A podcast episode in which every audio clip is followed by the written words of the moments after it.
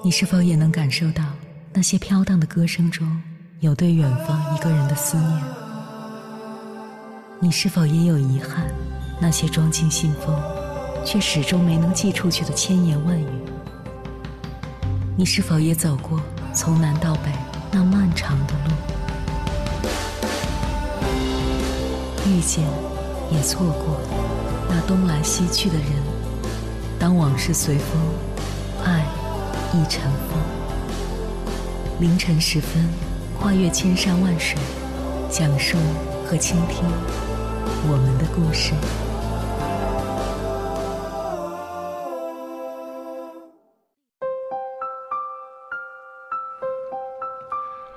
欢迎回来，各位夜行者，这里是正在直播的中国交通广播心灵夜话栏目《千山万水只为你》，深夜不孤单，我是迎波，我要以黑夜为翅膀，带你在电波中自在飞翔。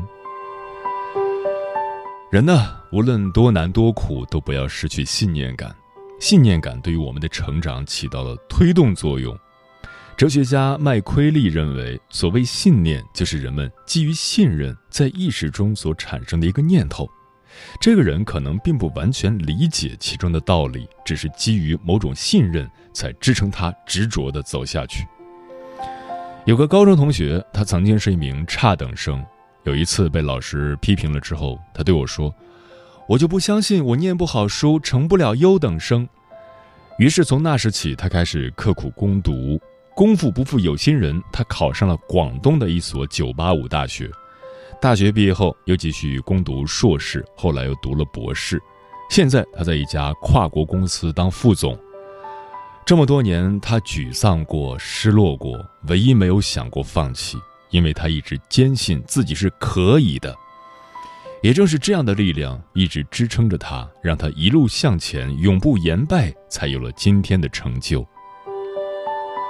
其实，信念感就是内在力量的一种。内在力量还包括勇气、魄力、仁慈等等。我们今天只讨论信念感。没有信念感或者信念感薄弱的人，由于缺乏内在力量，他们每次遇到困难就会更倾向于放弃。接下来，千山万水只为你，跟朋友们分享的文章选自《读者》，名字叫。从失聪女孩到清华博士，她的故事让人动容。作者：九九。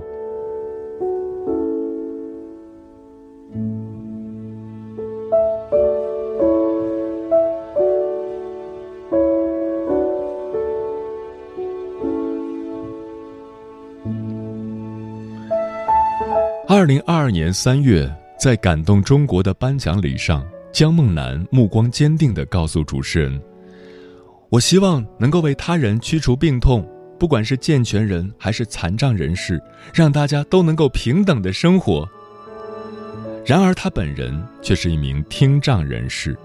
一九九二年，江梦楠出生在湖南郴州一个瑶族教师家庭，被确诊为极重度神经性耳聋时，他只有半岁。当时一听到医院的诊断，孟楠母亲直接瘫软了下去。夫妻二人并不愿意相信这样的结果，他们抱着孩子在湖南省内找了一家又一家医院，做了一次又一次检查，可每一次结果都一样。最后，他们把孩子带到北京，去中国最好的儿童医院和儿科研究所，得到的结果仍然是：目前全世界都没有办法把脑神经修补好。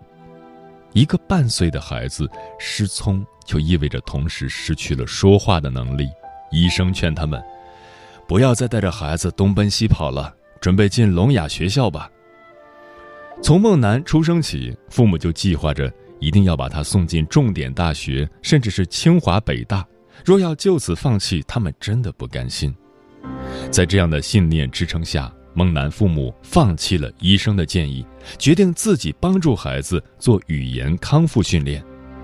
直到多年后，他们才明白，正是当时这一份爱的信念、勇敢和坚定，奠定了孟楠一生的高度。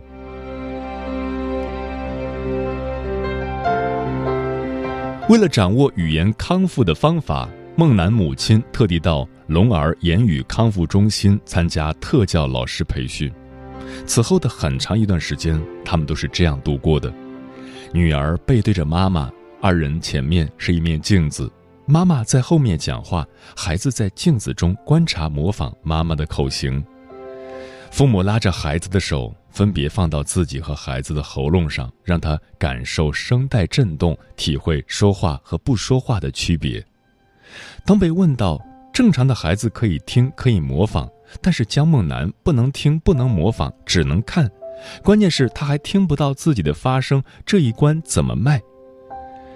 大约是回忆起那段灰暗的日子，父亲的神情略显沮丧。就蠢蠢的坚持下去，没完没了的坚持下去，我们也不知道有没有效果。不管，就是往这个方向去吧，也不知道会有多久。在绝望中坚持，这无疑是痛苦的。梦楠爸爸曾多次在梦中惊叫着坐起来，想起女儿的情况，想到就怕。其实，按照当时的政策，夫妻二人原本可以再生育一个孩子。但他们决定要把所有的精力都用来抚养梦楠，这无异于一场赌博。当梦楠能够发出一些简单的声音时，为了训练他舌头的灵活度，以便发更复杂的音，父母开始让梦楠学着吹泡泡糖。不到两岁时，梦楠就已经能把泡泡糖吹出各种花样。家里贴满了各种图片，动植物的、生活用具的、交通工具的。孟楠发出的每一个字，说出的每一个词，每一句话，都要经历不止于万次的练习和纠正。经过如此循环往复的锤炼，孟楠同时学会了普通话和宜章话。因为听不到声音，他学会了读唇语。苦心人天不负，不到三岁时，孟楠的语言能力已经和同龄人相差不大。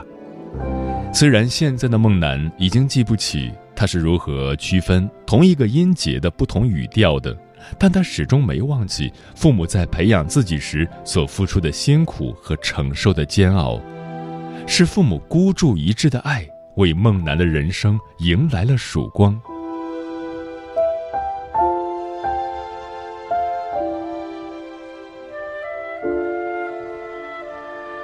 孟楠三岁时被父母送去幼儿园，像所有正常的孩子一样。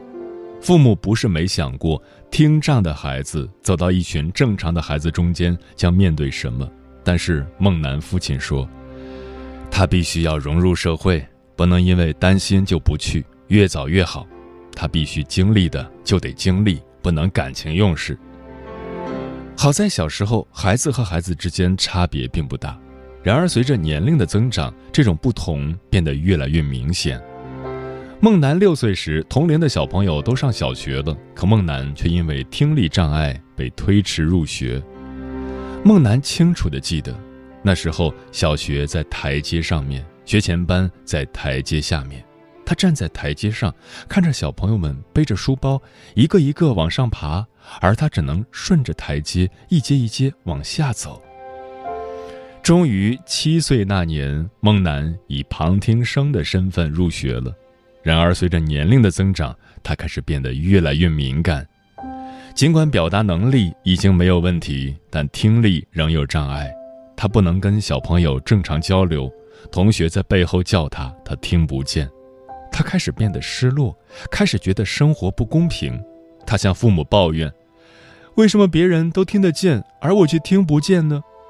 父母告诉他：“听不见是既定的事实，你与其怨天尤人，还不如用自己最大的努力去克服。”生活对于江梦楠，仿佛总是刚把一个困难踩在脚下，另一个困难便迎头赶上。小小的人儿，这一路都在披荆斩棘。尽管听不见，他仍然靠坐在教室前排读老师的口型上课，始终保持着良好的成绩。四年级暑假，他自学了五年级的课程，开学直接跳进六年级，追上了入学时落下的一年，并在小学毕业时以全市第二名的成绩考入重点中学。此时，他已经接受了自己与众不同的事实。读中学时，他决定要跟其他所有正常的孩子一样，到离家百里外的重点中学读书。父母原本是不同意的，却被女儿的一句话给触动了。因为我知道自己听不见，就需要比别的孩子更早的去适应外边的社会、外边的世界。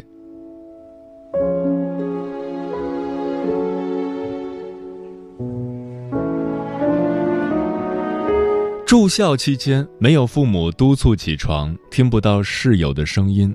为了能按时上学，孟楠把手机设置好闹铃，调为震动，一整晚都紧紧地抓在手里。可是睡着以后，怎么能保证不松手呢？他说：“因为我知道自己听不见，对大家来说不需要做到的事，我必须要做到。就是在这种信念下，我的手是不会松的。”别人能做到的事，他要做到；别人做不到的事，他也要求自己做到。他把每一件要做的事都训练成一种肌肉记忆。十二载寒窗苦读，六年独立求学。二零一零年高考，江梦楠的成绩超过一本线两分。无论是对于听障的江梦楠，还是对其他考生而言，这无疑是相当不错的成绩。可他并不满意。为了争取复读的机会，他告诉爸爸：“如果我走出这一步的话，我的平台就这么高了。我能不能再考一年？因为我小学节约了一年。”二零一一年，江梦楠第二次参加高考，以六百一十五分的成绩考入吉林大学。离家太远，母亲本是不同意的，可是梦楠说：“我想去离家更远的地方看一看。”结果，父女二人先斩后奏，瞒着母亲报了志愿。因为自身的特殊经历，江梦楠的心中始终装着一个英雄梦：治病救人，驱除病痛。又因为自身缺陷，他不能成为医生，但是医药不分家，他选择了药学专业。为了锻炼自己的独立生存能力，离家北上的时候，他拒绝父母相送，而是一个人坐了三十二个小时的火车来到吉林。那个曾经连说话都费劲的女孩长大了，在父母的呵护下，她已羽翼丰满，振翅欲飞。父母给了她人生中最宝贵的一笔财富：学习的能力、生存的智慧、强大的内心和坚韧的性格。未来人生的风雨，他要独自面对。此时的梦楠心中有爱，有梦，有独立面对一切的勇气。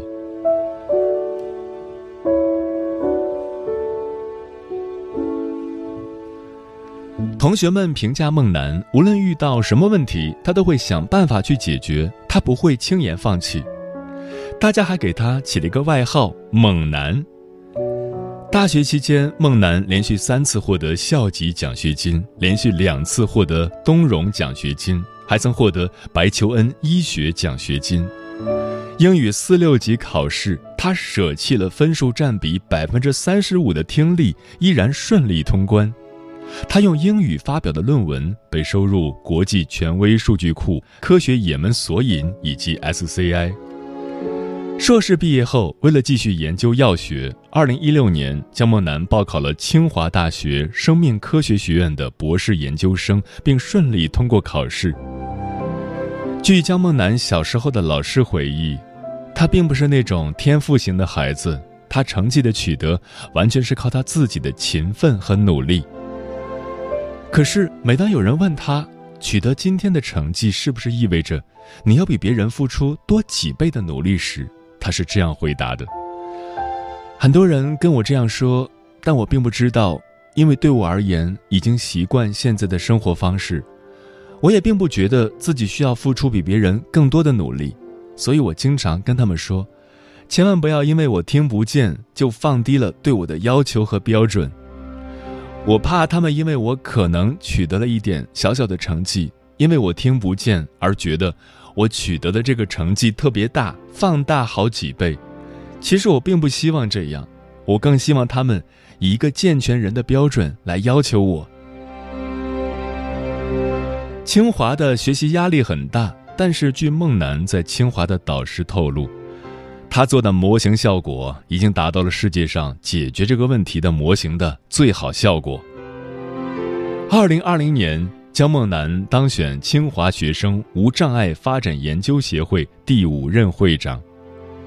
他其实真的不是一个弱者，他是一个比我们都要强的强者。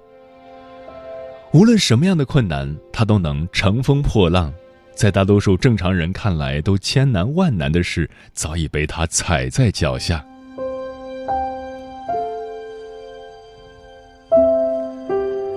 孟楠在清华的第一个室友李乐说：“先是在新闻上看到他的消息，我甚至都想我要怎么去鼓励他。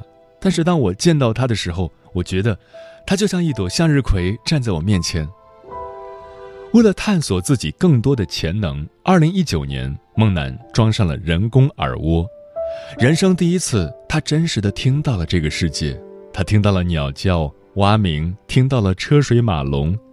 然而，新的问题接踵而至：初听世界的孟楠会把播放器中播出的工作听成微弱，他还不能把听到的声音跟文字联系起来，他还需要继续不断的进行听力训练。可那又怎样呢？凭借这一路走来的经历，还有什么困难能难得倒他呢？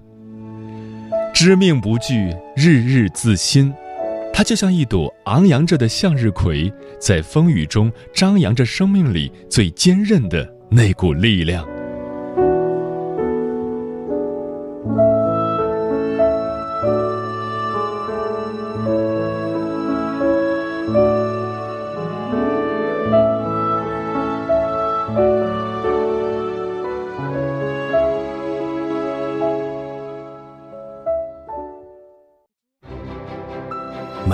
深夜都有浓浓思念，每一段青春都有万水千山，千山万水只为你，千山万水只为你，正在路上。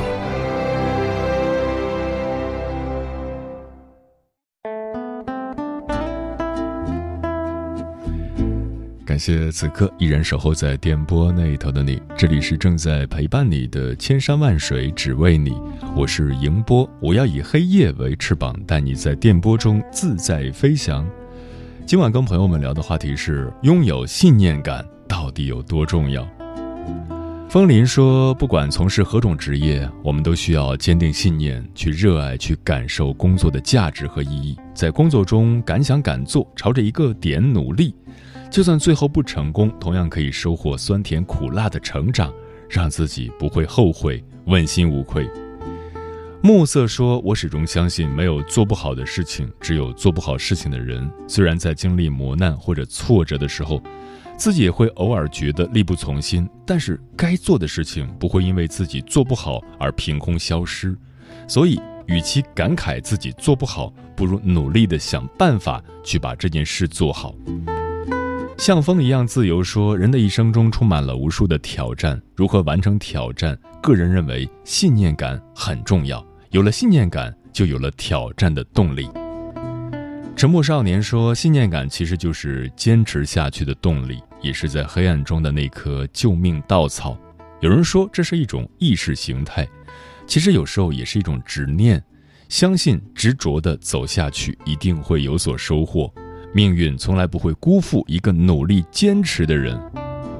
双心小妹说：“带着信念出发是一种动力。我们不论做任何事，都要有一份前进的动力。这份动力就是坚定的信念。”何以繁华笙歌落说：“入行几年后，才体会到什么叫信念感。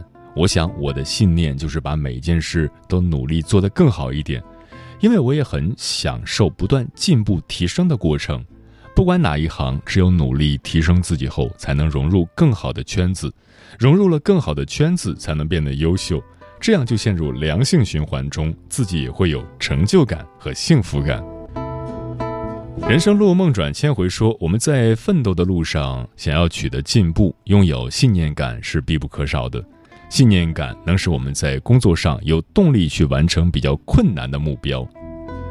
猫头鹰便是说，信念是。物质匮乏时的依赖是绝望时的一抹光亮，只有心有信念，才能够克服困难，勇往直前。微微一笑很倾城说：“当一个人被真正赋予某种信念的那一刻，强烈的自信心加上据此产生的信念，能使人产生奋进的巨大力量。你相信自己能成为什么样的人，往往会梦想成真。”明月千里故人西说：“没有一份工作不辛苦，没有一个岗位绝对稳定。只有坚定信念，投入工作，才能感受劳动的喜悦。”才能在工作中磨练灵魂，感受工作的意义和幸福感。无为而为即可为。说，在这兜兜转转的人生路上，总有人成功，有人失利再战，有人迷茫颓唐。成功的人已经得到了自己想要的，失利的人依然还有理想，迷茫颓唐的人缺乏的就是信念感，明白自己要什么，然后朝着这条路走下去，总不会错的。烟花炸满天，说：“我始终相信日子会越过越好，所以任何时候都不会轻言放弃。而事实证明，我确实是很幸运的了。所以，明智的你也要学会乐观行事，向阳而生。”专吃彩星的鸟儿说：“信念不是盲目自信，是坚信自己通过努力能够做好并做成一些事。”即使明知过程中会有一些曲折，但终会收获自己满意的结果。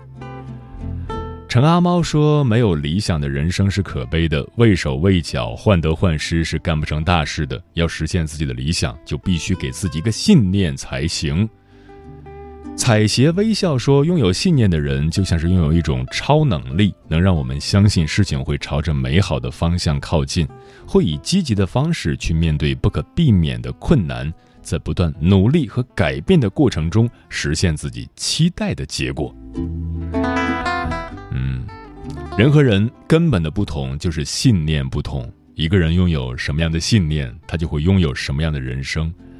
不管你相不相信，这世界上最富有的人是跌倒最多的人；这世界上最勇敢的人是每次跌倒都能站起来的人；而这世界上最成功的人。是那些每次跌倒不单单能站起来，还能够心存信念、坚持走下去的人。所以，如果你确定了人生的目标，并踏上了征程，就不要再回头张望，只管一往无前、无怨无悔，努力奋进。也许突然有一天，你就会发现，你梦寐以求的圣殿之门已经近在咫尺，触手可及。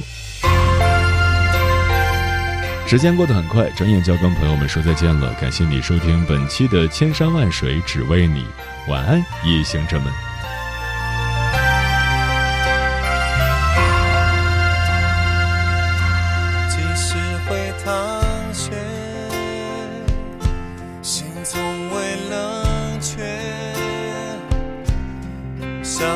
曾经那么热。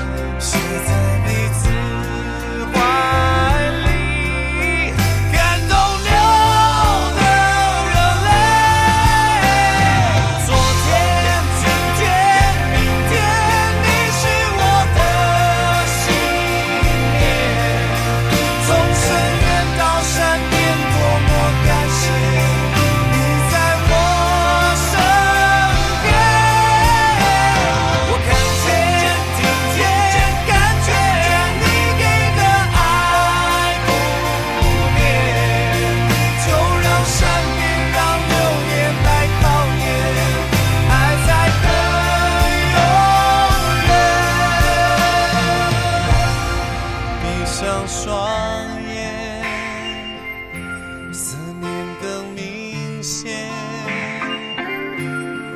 我没有其他心